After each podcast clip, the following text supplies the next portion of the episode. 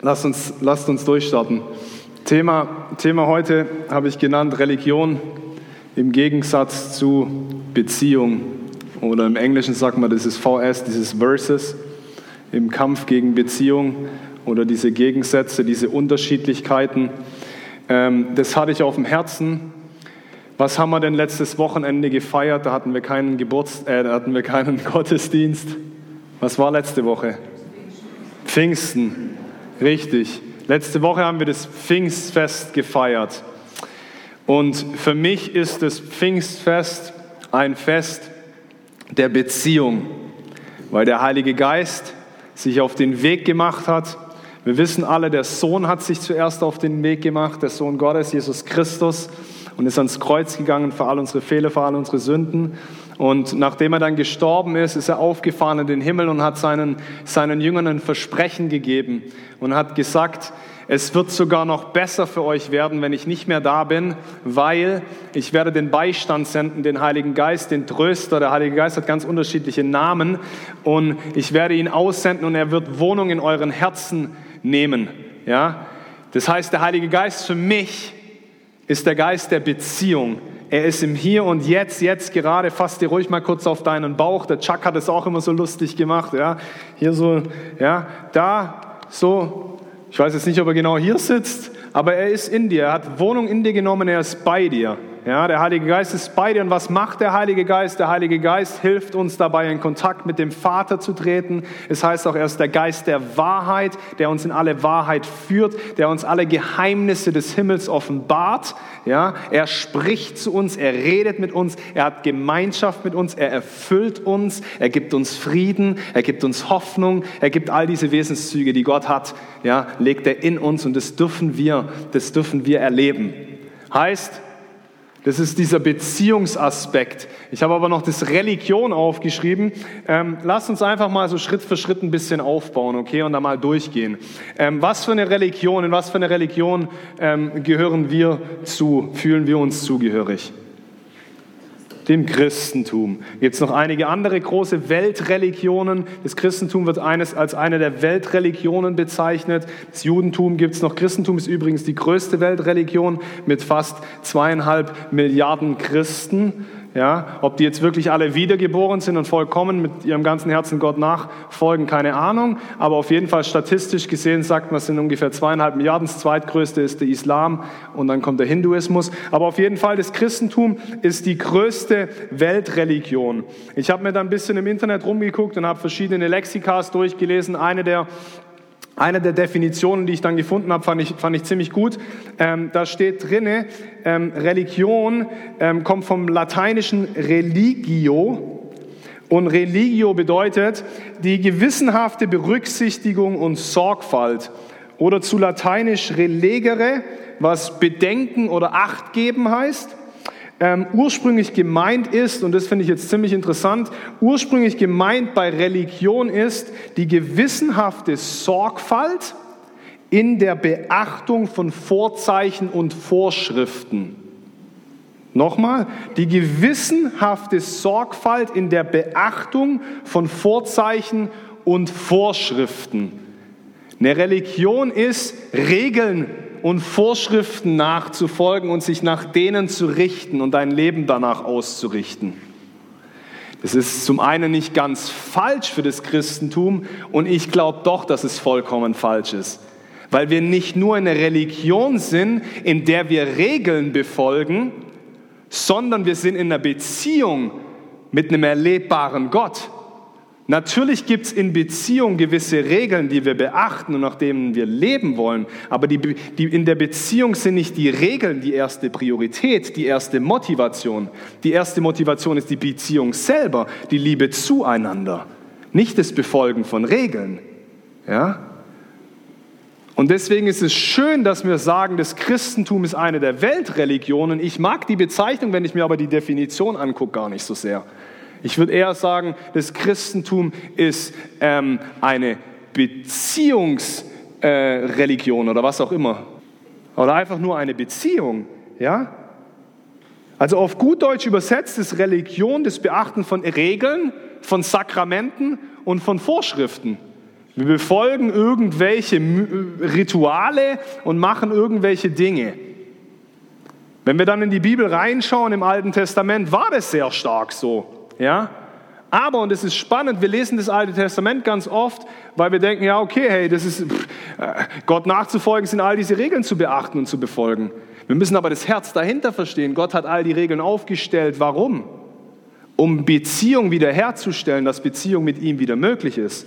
Im ersten Buch Mose 1,26, eine viel zitierte, eine viel zitierte Bibelstelle, die ich schon oft genannt habe, da, da heißt es, Gott schuf uns in seinem Ebenbild als sein Gegenüber. Als Gott auf die Idee kam, dich und mich zu schaffen, hat er nicht gedacht, oh ja, jetzt machen wir mal irgendwelche Roboter, die irgendwelchen Regeln nachfolgen ähm, und irgendwelche Vorschriften einhalten. Als Gott dich geschaffen hat, ging es ihm so, ich würde gerne einen Gegenüber haben. Ich will nicht alleine sein. Ich will jemanden haben, mit dem ich Beziehung leben kann, mit dem ich Freundschaft haben kann, mit dem ich mich austauschen kann, mit dem ich diskutieren kann, mit dem ich lieben kann, der mich zurückliebt. Ich will eine Beziehung haben. Nur deswegen, als der Vater, so stelle ich mir das vor, als der Vater, Sohn und der Heilige Geist im, im Himmel saßen gemeinsam und sich ausgetauscht haben, haben sie irgendwann gesagt, hey Mann, irgendwie ist es ziemlich langweilig, nur wir drei hier zusammen. Lasst uns noch mal ein Gegenüber schaffen, das ein bisschen mehr abgeht. Ja, dass ein bisschen mehr passiert, dass Action ist, dass wir diese Liebe, die wir zueinander haben, diese Dynamik auch noch weitergeben können. Das war der Ursprung. So heißt es dann auch im ersten Buch Mose 1,26. Gott schuf uns als sein Ebenbild ihm gleich. Wir sind ihm gleich. Puh, könnte man eine eigene Predigt auch wieder drüber machen. Ja? Aber wir sind ihm gleich, wir sind sein Ebenbild, wir sind für Beziehung geschaffen. Und dann geht es weiter im ersten Buch Mose in Kapitel 3, zwei Kapitel später, da heißt es dann, und Gott ging durch den Garten Eden in der Kühle des Morgens. Gott lief durch den Garten, den er angelegt hatte, diesen Raum, diesen Platz, den er für Adam und Eva, die ersten Menschen, angelegt hatte, mit all diesen schönen Bäumen und all diesen schönen Pflanzen und so weiter. Und Gott ging in der, in der Kühle des Morgens durch den Garten und rufte nach Adam und nach Eva, wo seid ihr? Er suchte sie. Er lief durch den Garten und er suchte sein Gegenüber, um Gemeinschaft mit ihnen zu haben. Am Anfang des Ursprungs war Gemeinschaft mit Gott so, dass wir von Angesicht zu Angesicht Zeit mit ihm verbracht haben. Adam und Eva haben ihn gesehen, wie ich jetzt gerade den Jürgen sehe und anfassen kann und mit ihm reden kann. Am Anfang, das war der Ursprung. So hat Gott uns geschaffen am Anfang. Und dann kennen wir alle die Situation, was dann entstanden ist. Dann kam es zu dem Sündenfall, die Versuchung der Schlange. Und sie haben von dieser einen Frucht, von der sie nicht essen sollten, das war das Einzige, was sie nicht machen durften, haben sie sich verführen lassen, Adam und Eva davon gegessen. Und das Endresultat war dann, dass Gott gesagt hat, jetzt könnt ihr nicht mehr in direkter Gemeinschaft mit ihr leben, weil ihr jetzt die Erkenntnis von Gut und Böse habt. Ja? Und er hat sie dann aus dem Garten Eden entfernt. Und dann ging es Theater los. Ja, Sie waren plötzlich nicht mehr im direkten Kontakt mit Gott. Und dann kennen wir die ganze Geschichte im Alten Testament Schritt für Schritt. Es gibt immer wieder Situationen, wo Gott dann sagt, ich möchte Beziehung mit meinem Volk leben. Und er versucht, irgendwelche Strukturen, Vorschriften und Dinge aufzubauen, sodass sie dann wieder neu in die Gegenwart kommen können. Das Gesetz der ursprüngliche Gedanke hinter den zehn Geboten und all den Gesetzen, was war das? Was war der ursprüngliche Gedanke dahinter, dass Gott gesagt hat, ich gebe Mose die zehn Gebote auf dem Berg Sinai? Der ursprüngliche Gedanke war, um Beziehung wiederherzustellen, dass Beziehung wieder möglich ist. Er hat ihnen Gesetze gegeben, dass sie heilig leben können, weil keine Sünde in seiner Heiligkeit Raum hat und Platz hat. Sünde kann in seiner Gegenwart nicht bestehen. Deswegen war das auch der Grund, weshalb sie entfernt werden mussten aus dem Garten Eden, weil sie nicht mehr bestehen konnten mit Gott gemeinsam, weil sie, nie, weil sie diese Sünde vollbracht hatten. Und jetzt sagt Gott, alles klar, jetzt habe ich einen Masterplan. Ich gebe Ihnen jetzt ganz verschiedene Regeln, nach denen Sie Ihr Leben strukturieren sollen und einhalten sollen, sodass Sie dann heilig sein können, um wieder Gemeinschaft mit mir zu haben. Und dann gab es vereinzelte Männer und Frauen, die hatten das drauf und haben das hingekriegt. Mose zum Beispiel, der durfte dann im Zelt der Begegnung an, er, er redete mit Gott wie mit einem Freund, von Angesicht zu Angesicht. Josua durfte mit ihm, sein geistlicher Sohn war mit Mose zusammen in diesem Zelt. Ja, aber es waren immer nur vereinzelte besondere Persönlichkeiten. Und dann der hohe Priester. Einmal im Jahr durfte er ins Allerheiligste reingehen. Mit einem riesen Prozedere davor. Ja, da mussten Lämmer und Dinge geschlachtet werden für die Sühnung ihrer Sünden, für die Ausmerzung dieser Sünden, damit der hohe Priester in dem Moment, wo er reingegangen ist in das, in das Zelt, ja, in, in das Allerheiligste, dass er dann in dem Moment gerade so heilig war, dass er bestehen konnte in der Gegenwart und nicht umgefallen ist tot, weil diese Gegenwart Gottes so verzehrend ist, dass keine Unheiligkeit Raum hat. Da haben sie sogar einen, habe ich auch schon öfter mal gesagt, da haben sie sogar einen Seil um seinen Bauch rumgemacht. Falls er drinnen tot umfällt, kann ja sein, er stirbt zufällig im Zelt der Begegnung, im Allerheiligsten drinne. Kann aber kein anderer reingehen, weil kein anderer heilig ist, sonst würden die auch alle sterben. Dann haben sie ein Seil um seinen Bauch gemacht, dass sie ihn wieder rausziehen können, falls der Fall kommen sollte. Mann, war das kompliziert im Alten Testament. Lest es mal durch, lest mal das dritte, vierte Buch Mose. Regeln über Regeln über Regeln, wie, wie die Dinge gemacht werden. Es geht nicht an sich um die Regeln. Es geht darum, was notwendig war, wenn wir aus uns heraus versuchen, heilig zu leben und ihm ähnlich zu werden. Das war richtig kompliziert, enge Gemeinschaft mit Gott zu haben und enge Beziehung mit Gott zu haben. Deswegen ist für mich das Alte Testament, das Alte Testament war 100% notwendig. Ich liebe es, im Alten Testament zu lesen, weil auch da Gott offenbart wird seine Treue, wie er immer wieder an dem Volk festgehalten hat. Boah, seine Liebe, wie er sich Gedanken macht, um Dinge wiederherzustellen. Das ist unglaublich. Aber wenn wir heute nur ausschließlich nach dem Alten Testament leben, dann leben wir Religion. Das Neue Testament ist nochmal ein Schrei von Gott. Ich möchte Beziehung mit dir. Und deswegen sende ich meinen Sohn auf die Erde. Lass ihn leben wie du und ich, als vollkommen als Mensch. Lass ihn durch alle Versuchungen hindurchgehen. Und dann lasse ich ihn als unschuldiges Lamm, der, der keine Sünde kannte, wurde für uns zur Sünde, damit wir die Gerechtigkeit Gottes werden. Und dann lasse ich das unschuldige Lamm ans Kreuz nageln, Blut vergießen, Schmerzen ertragen in seinen Striemen, sodass uns Heilung, Rechtfertigung, Gerechtigkeit wird Freisetzung, Sühnung, Reinigung, sodass wir jetzt in Gemeinschaft leben können. Und dann sagt Jesus, nachdem er gestorben ist und am dritten Tag wieder auferstanden ist, sagt er seinen Jüngern dieses Versprechen. Und er sagt, es ist gut, dass ich gehe. Mann, was müssen die Jünger gedacht haben in dem Moment? Das macht doch überhaupt gar keinen Sinn. Du bist unser bester Freund. Wir haben doch jetzt gerade hier direkt mit dir Gemeinschaft. Mann, es ist doch der absolute Hammer, mit dir abzuhängen und dich zu kennen und deine Liebe zu erleben. Und dann sagt er, nee, es wird noch besser werden, weil ich den Heiligen Geist aussenden werde, der Wohnung in jedem Einzelnen von euch nehmen wird, wenn ihr Ja zu ihm sagt. Wenn du Ja in deinem Leben zu ihm gesagt hast, und davon gehe ich aus, weil du heute hier sitzt, wenn du Ja in deinem Leben gesagt hast, wer mit dem Mund bekennt und mit, äh, wer mit der Zunge bekennt und in dem Herzen glaubt, wer mit dem Mund bekennt und in dem Herzen glaubt, dass Jesus Christus Herr ist, der wird ewiges Leben empfangen. Sobald du bekennst mit deinem Mund und in deinem Herzen glaubst, dass Jesus Christus dein Herr ist, dann empfängst du ewiges Leben und nicht nur das. Paulus schreibt es ganz klar in fast jedem einzelnen Brief. Dann nimmt der Heilige Geist Wohnung in dir und du wirst eins mit ihm. Du wirst zum Tempel des Heiligen Geistes. Du hast enge Gemeinschaft mit ihm. Es ist keine Trennung mehr da. Fass das mal an, fass mal dein T-Shirt an, fass mal deine Haut an. Mach mal, mach mal ruhig, mach dir das mal bewusst. Das kann man nicht mehr trennen. Das ist so wie, klar kann man das noch ein Stück weit trennen, wenn ich jetzt hier die, die, die Flasche schüttel. Ja, da ist jetzt keine Kohlensäure drin, ich schüttel jetzt deine nicht.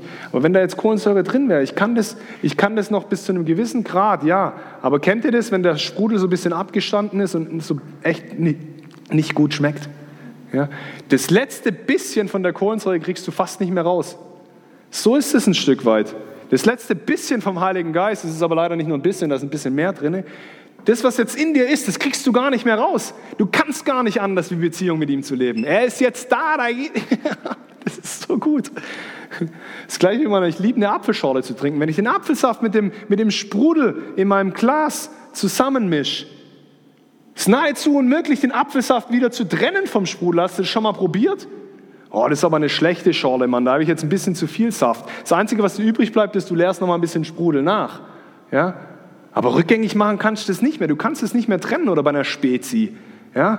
Dann wird aus der Fanta und der Cola wird dann plötzlich eine Spezi. Dann ist es nicht mehr gelb oder schwarz, dann ist es so ein bräunliches Ding. Du bist so eine Spezi. Ja, der Heilige Geist ist eins mit dir geworden, hat Wohnung in dir genommen. Jetzt kann man das nicht mehr trennen. Lasst uns mal Johannes 5 aufschlagen. In Johannes 5, da heilte Jesus einen Gelähmten am Sabbat. Das ist am Pool von Bethesda. Da lag ein gelähmter Mann, der 38 Jahre lang gelähmt war. Und 38 Jahre lang hat er auf seine Heilung gewartet. In dem Pool Bethesda, da kam es immer mal wieder zu so Bewegungen im Wasser. Und dann sind die Leute ganz, ganz schnell in das Wasser reingerannt. Und der Erste, der drin war, ist geheilt worden. Keine Ahnung, was das für ein Naturphänomen war.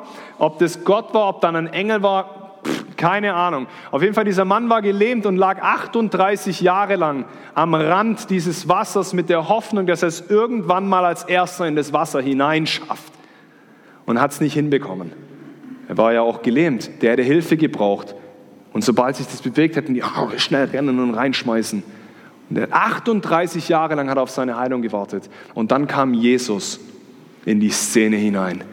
Und Jesus taucht auf und begegnet dem Mann und, und, und sieht diesen Gelähmten und heilt ihn. Er sagt ihm, und jetzt steh auf und geh. Nicht mehr länger sollst du gelähmt sein. Und dann gibt es richtig Stress. Warum? Weil Sabbat war.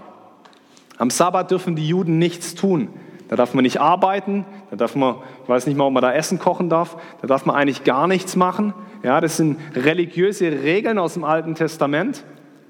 Und die Pharisäer drehen völlig durch, als der Gelähmte ihnen erzählt, dass Jesus sie, ihn geheilt hat. Die drehen nicht so sehr wegen der Heilung durch, die drehen vielmehr deswegen durch, wie kann der den Mann am Sabbat heilen? Die waren so auf diese Regeln fokussiert, die Einhaltung der Regeln, dass die Wiederherstellung von dem Mann irrelevant war. Die Wiederherstellung von Beziehung für den Mann, dass er plötzlich wieder Leuten begegnen konnte und zu ihnen gehen konnte. Die hatten nicht das Auge dafür. Es war ihnen wichtiger, dass der Sabbat eingehalten wird, wie dass ein Mann Heilung erfährt. Jetzt schauen wir uns das mal an ab Vers 19. Da antwortete Jesus und sprach zu ihnen, das ist nachdem die Diskussion losgeht mit den Pharisäern, wahrlich, wahrlich, ich sage euch, der Sohn kann nichts von sich selbst tun, außer was er den Vater tun sieht. Denn was der tut, das tut ebenso auch der Sohn. Denn der Vater hat den Sohn lieb und zeigt ihm alles, was er selbst tut. Und er wird ihm größere Werke als diese zeigen, damit ihr euch wundert. Also seine Antwort ist jetzt im Endeffekt an die Pharisäer, ich habe das nur getan, weil ich meinen Vater das tun sehen habe. Ich war gehorsam meinem Vater gegenüber. Und hat sie dann quasi herausgefordert, Gott hat mir gesagt, ich darf den Mann heilen am Sabbat. Was habt ihr noch für ein Problem? Das ist jetzt zum einen ein guter Konter, aber auf was ich eingehen möchte in diesen Versen ist, Jesus hat sich selber in seinem Leben in vollkommene Abhängigkeit dem Vater gegenüber begeben.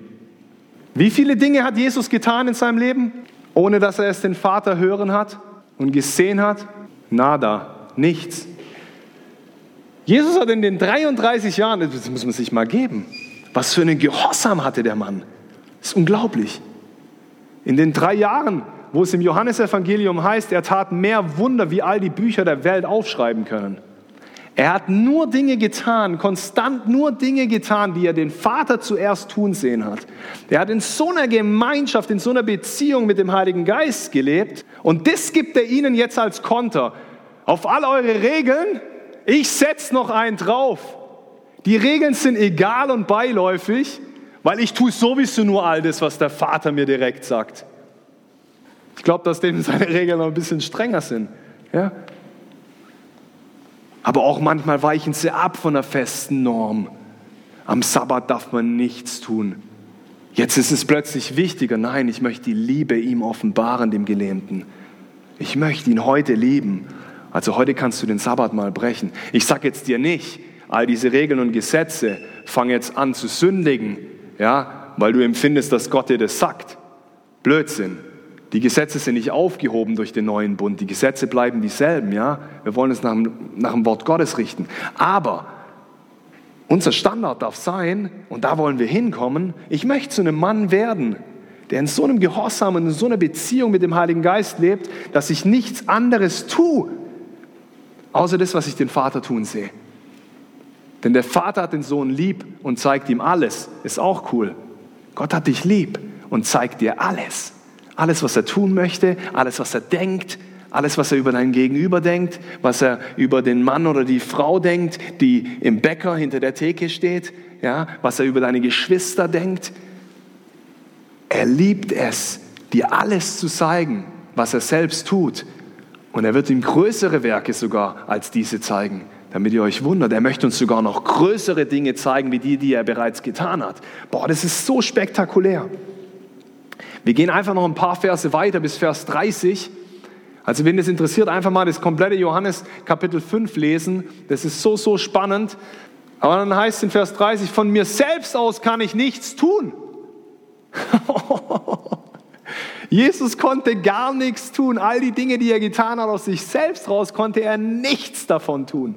Du und ich, wir können gar nichts aus uns selber raus tun. Wir können natürlich Dinge tun für uns selber, ja, aber nicht mit Ewigkeitswert nicht mit ewiger Frucht. Von mir selbst aus kann ich nichts tun. Auch dann, wenn ich urteile, höre ich auf den Vater.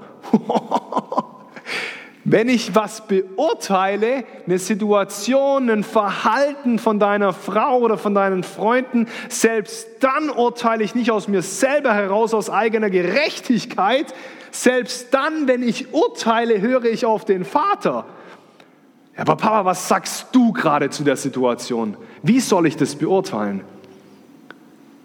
Ja, Janik, sei ein bisschen geduldiger. Ja, lieb noch ein bisschen mehr, kann dann die Stimme sein. Vater, wie beurteilst du die Situation gerade? Und mein Urteil ist gerecht, weil es mir nicht um meinen eigenen Willen geht, sondern um den Willen dessen, der mich gesandt hat. Dann ist unser Urteil in Situationen gerecht weil wir seinem Willen unterordnen. Der, der alles weiß, der, der uns gesandt hat. Boah, das ist so heftig. Das ist so heftig, das zu lesen. Was für einen Gehorsam hatte Jesus? Aber nicht nur ein Gehorsam. Ich glaube nicht, dass es aus Gehorsam rauskam. Ich glaube, dass es aus einer einzigen Sache herauskam. Aus Beziehung, aus dem, dass er wusste, dass der Vater ihn durch und durch liebt. Bevor Jesus irgendein einziges Wunder vollbracht hatte, was ist da passiert? Er kam an den Jordan und da war ein Mann, Johannes der Täufer, der gepredigt hat. Und dann hat Jesus sich taufen lassen von Johannes im Jordan. Und dann ist was Spektakuläres passiert. Der Himmel ist aufgegangen und die Stimme des Vaters kam und sagte, dies ist mein geliebter Sohn, an dem ich wohlgefallen habe. In dem Moment, wo du dein Leben Jesus gibst, wo du Ja zu ihm sagst, und selbst Jesus hat es getan, selbst Jesus hat in dem Moment, wo er sich taufen lassen hat, hat er gesagt, Vater, ich nehme deine Erlösung an und ich ordne mich deinem Willen unter. Und dann taucht er wieder auf und die Stimme des Vaters kommt herab. Bevor er irgendein Wunder getan hat oder irgendwas erreicht hatte, hat Gott schon gesagt, ich liebe dich. Du bist mein geliebter Sohn, an dem ich wohlgefallen habe. Und dann ist noch mal was Cooles passiert. Was ist dann passiert? Der Heilige Geist kam in Form einer Taube auf ihn herab. Auch Jesus hat den Heiligen Geist gebraucht in sich. Und durch diesen Geist, der in ihm gewohnt hat und durch diese Beziehung mit dem Vater, er hat nichts getan, es sei denn, er hat es den Vater tun sehen. Durch diese Beziehung mit dem Vater, durch den Heiligen Geist in ihm, durch das sind all diese Wunder passiert, all diese wunderschönen Dinge passiert, all diese Menschen sind berührt worden. Durch das war er fähig, im Garten Gethsemane sich niederzuknien und zu sagen, Herr, lass diesen Kelch an mir vorübergehen. Und er entschied sich dann doch, Nein dazu zu sagen und sich, und sich hinzugeben. Für dich und für mich, obwohl er massive Schmerzen durchlebt hat. Wo er dann am Kreuz ruft, mein Gott, mein Gott, warum hast du mich verlassen? Ich glaube, in dem Moment hat er so einen, so einen Schwall an Schmerzen gespürt. Das heißt in der Bibel, er hat all die Schuld, er hat den gesamten Fluch, der auf der ganzen Menschheit lag, in diesem Moment abbekommen. Boah, das muss heftig gewesen sein, das müssen Schmerzen gewesen sein an Körper, Seele und Geist. Und aus dem heraus, mein Gott, mein Gott, warum hast du mich verlassen? Er ist, der ist wirklich durch, ja, er wurde zu uns zum Fluch, heißt, damit wir frei werden vom Fluch. Er hat alles getragen. Aber warum? Wegen dieser Beziehung, die er hatte zum Vater. Und das ist der Unterschied zwischen den Schriftgelehrten und zwischen Jesus. Die Schriftgelehrten, die kannten alle Regeln auswendig. Das ist richtig krass. Das ist richtig krass. So Rabbis, die konnten fast das ganze Alte Testament auswendig, Vers für Vers. Die konnten die Tora auswendig. Die wussten ganz genau, was du dich wie, wo, wann verhältst. Ja? Und in die Situation hinein bricht Jesus den Sabbat und heilt diesen Mann. Und dann legt er noch einen drauf und ich, ich tue gar nichts, außer ich sehe es den Vater tun übrigens. Nicht nur Regeln befolgen. Und das ist übrigens der Unterschied zwischen dem, ob du ein Sklave bist oder ob du ein Kind bist. Wie wollen wir unsere Kinder aufziehen? Natürlich gibt es, wenn wir Kinder aufziehen, gewisse Regeln. Aber du möchtest deine Kinder nicht ausschließlich mit Regeln aufziehen. Tu dies, tu das, mach sel, mach jenes. Was du in erster Priorität möchtest, ist, du möchtest Beziehung mit deinem Kind haben. Warum hat Gott sich das gedacht, dass das Kind in einem Leib der Mutter groß wird? Weil es den Kontakt braucht. Er hätte auch sagen können, das, das, das Kind fällt raus in einem Ei, ja, und dann legt man es in die Ecke und halten es warm. Im Leib der Mutter, in der Nähe, in der Gemeinschaft, in der Beziehung. Danach braucht es konstant, dann wird das Kind an der Brust gestillt, in Beziehung. Da ist konstant Beziehung da. Wir wollen unsere Kinder genauso aufziehen. Erste Priorität soll Beziehung zwischen dir und mir sein. Du willst, dass dein Kind, wenn es einen Mist gebaut hat, bestenfalls sogar zu dir kommt und es dir erzählt, weil es nicht Angst hat vor dem Regelbruch, sondern weil die Beziehung wichtig ist und es weiß, mein Vater, meine Mutter hilft mir. Das ist eine ganz andere Perspektive. Das ist nicht eine vorteilende.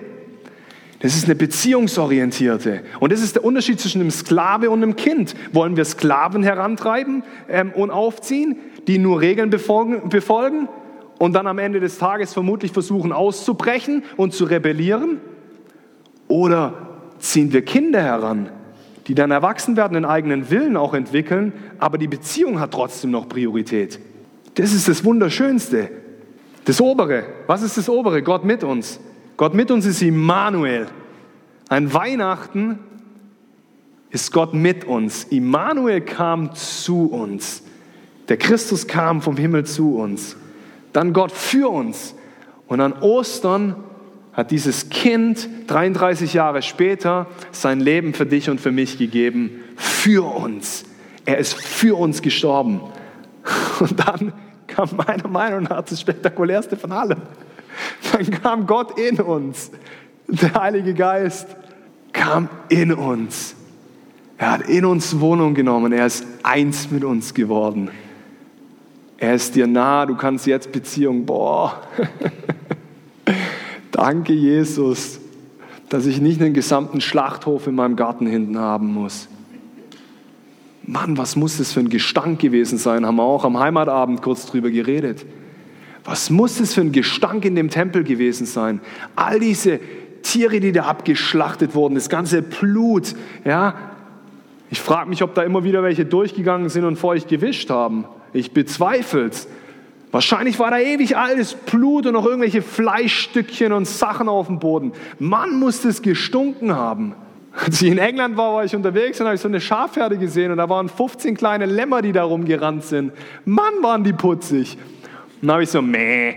Und dann haben die, dann haben die zurück, meh. Dann habe ich wieder, meh. Und wieder die alle, meh. Boah, wenn ich solche Lämmer jetzt in meinem Garten haben müsste und für jeden Mist, den ich mache und für jeden Fehler, den ich begehe, müsste ich eins von denen nehmen und abschlachten.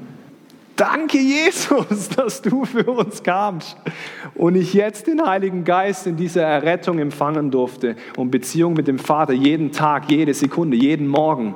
Das ist eines der Dinge, Benny Hinn redet darüber, ein großer amerikanischer Prediger, der unfassbar viele Heilungen und Wunder erzählt. Er hat ein Buch geschrieben, das heißt Guten Morgen, Heiliger Geist. Jeden Morgen, wenn er aufwacht, ist das eines der ersten Dinge, die er tut. Er wacht auf und sagt, Guten Morgen, Heiliger Geist. Schön, dass du bei mir bist. Wie geht's dir? Was geht ab? Ich hatte einen anderen Freund, der hat ganz lang immer zwei Kaffees morgen gemacht und hat sich einen Kaffee gegenübergestellt und hat gesagt, hier Jesus für dich, darfst mit mir trinken. Und hat immer die Hoffnung gehabt, dass irgendwann der Kaffee leer ist. Aber das war für ihn ein Ritual, das ihm geholfen hat, das ihm geholfen hat zu verinnerlichen, Jesus ist jetzt gerade heute Morgen mit mir und hat Spaß mit mir und frühstückt mit mir gemeinsam und, hat, und, und verbringt Zeit mit mir. Beim Benny Hinn geht es so weit, das ist so krass. Das hat er mal erzählt, als er bei uns in der Schule war in den USA. Wenn der manchmal in einem Essen ist und die sitzen an einer großen Tafel und das sind irgendwelche ganz wichtigen Persönlichkeiten und sonst irgendwas und er spürt plötzlich in seinem Herzen, dass der Heilige Geist anklopft, dann kann es das sein, dass der mitten in dem Meeting, wo er denkt, ja, das kann ich doch nicht bringen, dass der mitten in dem Meeting aufsteht und in sein Kämmerchen geht oder aufs Klo geht, um einfach nur kurz Gemeinschaft mit dem Heiligen Geist zu haben und zu ihm zu reden. Ja, dieses Klopfen. Kennt ihr dieses Klopfen manchmal? Ich habe manchmal das Klopfen, wenn ich gerade am Fernseher sitze und einen Film angucke und plötzlich klopft der Heilige Geist an. Bin ich dann bereit, den Film auszuschalten und ihn als Priorität zu setzen? Er klopft immer wieder an. Wollen wir diese Beziehung? Wollen wir das als unsere Priorität setzen? Oder ist es uns eigentlich doch lieber, ja schön, lass uns doch einfach mal schön Religion leben. Ja, wir kennen die ganzen Regeln, ich versuche das so einigermaßen danach zu leben. Jesus nehme ich schon auch ganz gern an, weil das brauche ich ja auch, weil ansonsten müsste ich ja die ganzen Lämpchen schlachten. Danke Jesus, dass du jetzt trotzdem in dem Bereich, wo ich die Regeln nicht befolgt habe, mir vergibst. Aber mal ganz ehrlich, ja, jetzt so eine richtige Beziehung hier aufbauen und da Zeit investieren, na, weiß ich auch nicht, ob ich da Bock drauf habe. Ich rede von mir selber. Dabei Ströme lebendigen Wassers werden aus uns fließen. Möchtest du mehr Leben erleben in deinem Leben? dann hab Gemeinschaft mit dem Heiligen Geist, weil Ströme lebendigen Wassers fließen durch ihn, durch dich durch. Ich stelle mir das immer so vor wie so ein Rohr, das durch die Wand geht, ja? Wenn du den Hahn unten aufdrehst, wenn das durchfließt, dann reinigt es konstant das Rohr wieder ganz neu. Wenn das die ganze Zeit zu ist, dann fängt das Wasser da drin an zu modern, zu stinken und zu gammeln. Wir müssen den Fluss, wir müssen den Fluss fließen lassen und das hat was mit Beziehung zu tun. Wir müssen diese Beziehung fließen lassen. Dann fließen Ströme lebendigen Wassers durch uns durch, die unseren Körper segnen. Der Chuck hat es auch noch mal aus dem Römerbrief gesagt. Derselbe Geist, der Jesus Christus von den Toten auferweckt hat, lebt jetzt in dir und gibt deinem sterbenden Körper neues Leben. Ströme lebendigen Wassers, so gut. Wir sind alle bevollmächtigt, Zeichen und Wunder durch die Kraft des Heiligen Geistes zu tun. Mann, macht es Spaß. Er offenbart uns die Weisheiten des Vaters. Wer von euch will mehr kapieren und verstehen? Wer von euch will schlauer sein? ich auch. Ich würde gern mehr verstehen. Hab Gemeinschaft mit dem Heiligen Geist. Er führt dich in alle Wahrheit. Wer war bei der Kreuzigung von Jesu, ich habe das mal in einer anderen Predigt genannt, wer war bei der Kreuzigung von Jesu am Kreuz von seinen Jüngern und seinen Freunden? Weiß es jemand? Johannes. Wie wird Johannes genannt in der Bibel? Ja, der Lieblingsjünger, er nennt sich selber der Geliebte. ich glaube, weil er echt eine Offenbarung darüber hatte, dass er wirklich geliebt ist von Gott. Aber er wird als der Geliebte unter anderem genannt. Und noch übrigens, Johannes heißt, Jahwe ist gnädig. Wer war noch dort? Maria. Welche Maria? Die Mutter Jesu. Maria Magdalena. Und dann war noch mal eine dort, da war noch eine dritte Maria dort. War Petrus dort? Nein. Judas war offensichtlich auch nicht dort, das wissen wir. Wo war Matthäus? Wo war Lukas? Wo war Jakobus? Wo war der andere Johannes? Wo waren die alle? Keine Ahnung. Warum waren die nicht dort? Die hatten Angst. Warum hatten sie Angst? Vor den Römern, dass sie hingerichtet werden? Kann ein Grund sein. Bei Petrus, glaube ich, war es ein anderer.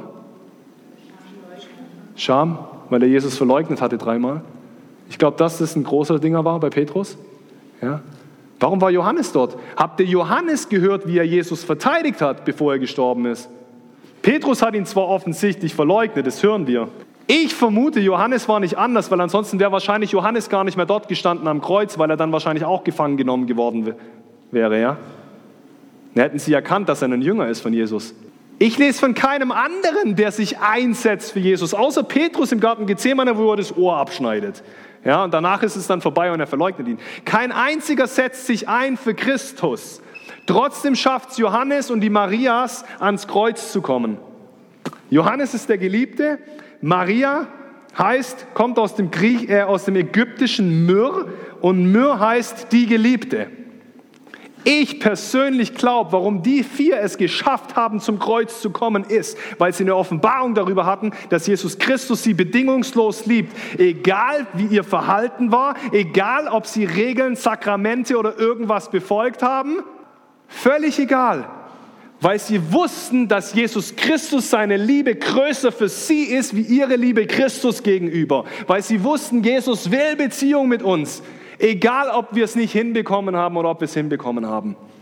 Und Petrus, Petrus hat, bevor es losging, noch im letzten Herrenmal gesagt, ich werde dich niemals verleugnen. Worauf hat er sich verlassen?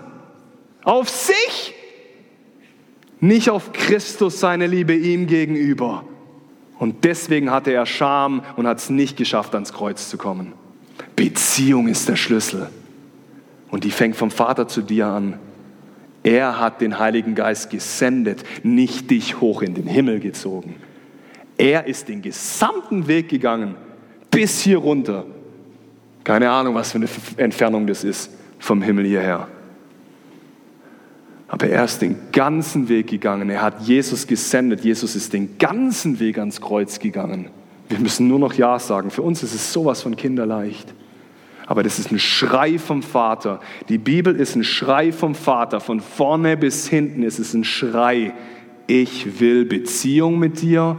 Ich möchte kein Roboter, der Regeln befolgt und sein Leben danach auslegt. Ich möchte jemanden, der so wie Christus nur das tut, was ich ihm sage und in diesem Einklang und in dieser Einheit und in dieser Gemeinschaft lebt.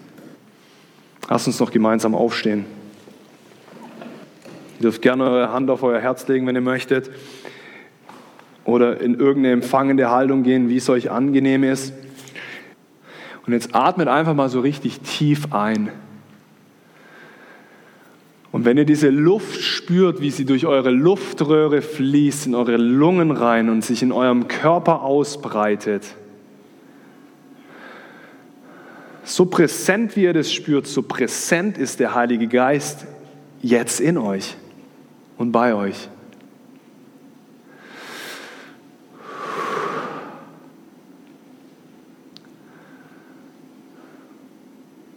Danke, Heiliger Geist, dass wir eins mit dir sind, dass du Beziehung mit uns willst. Und ich bete jetzt, dass jeder einzelne von uns dich spüren kann, dich hören kann, wie auch immer das für jeden aussieht, dich erleben kann Dinge sehen kann. Macht es zu einer tieferen Realität, dass wir unzertrennlich sind, so wie, die, so wie der Apfelsaft mit dem Sprudel, wenn sie zusammengemischt sind, unzertrennlich sind. So sind wir jetzt unzertrennlich von dir. Weder Hohes noch Tiefes noch irgendwelche Gewalten können uns trennen von der Liebe des Vaters von deiner Gegenwart. Und jetzt können wir freimütig zum Thron der Gnade kommen, Dinge bekennen, frei werden und deine Liebe empfangen. Danke, Vater. Mach uns zu einer Generation von Kindern, nicht Sklaven. Mach uns zu einer Generation von Jesusen, nicht Schriftgelehrten. Lass nicht die oberste Priorität sein, Regeln, Sakramente, Traditionen zu befolgen, sondern lass es die oberste Priorität sein, dich zu kennen und Gemeinschaft mit dir zu haben. Danke, Vater, dass du deinen Sohn gesandt hast für uns. Danke, dass du dann auch noch deinen Geist gesendet hast der nicht nur 33 Jahre bei uns geblieben ist, sondern in alle Ewigkeit.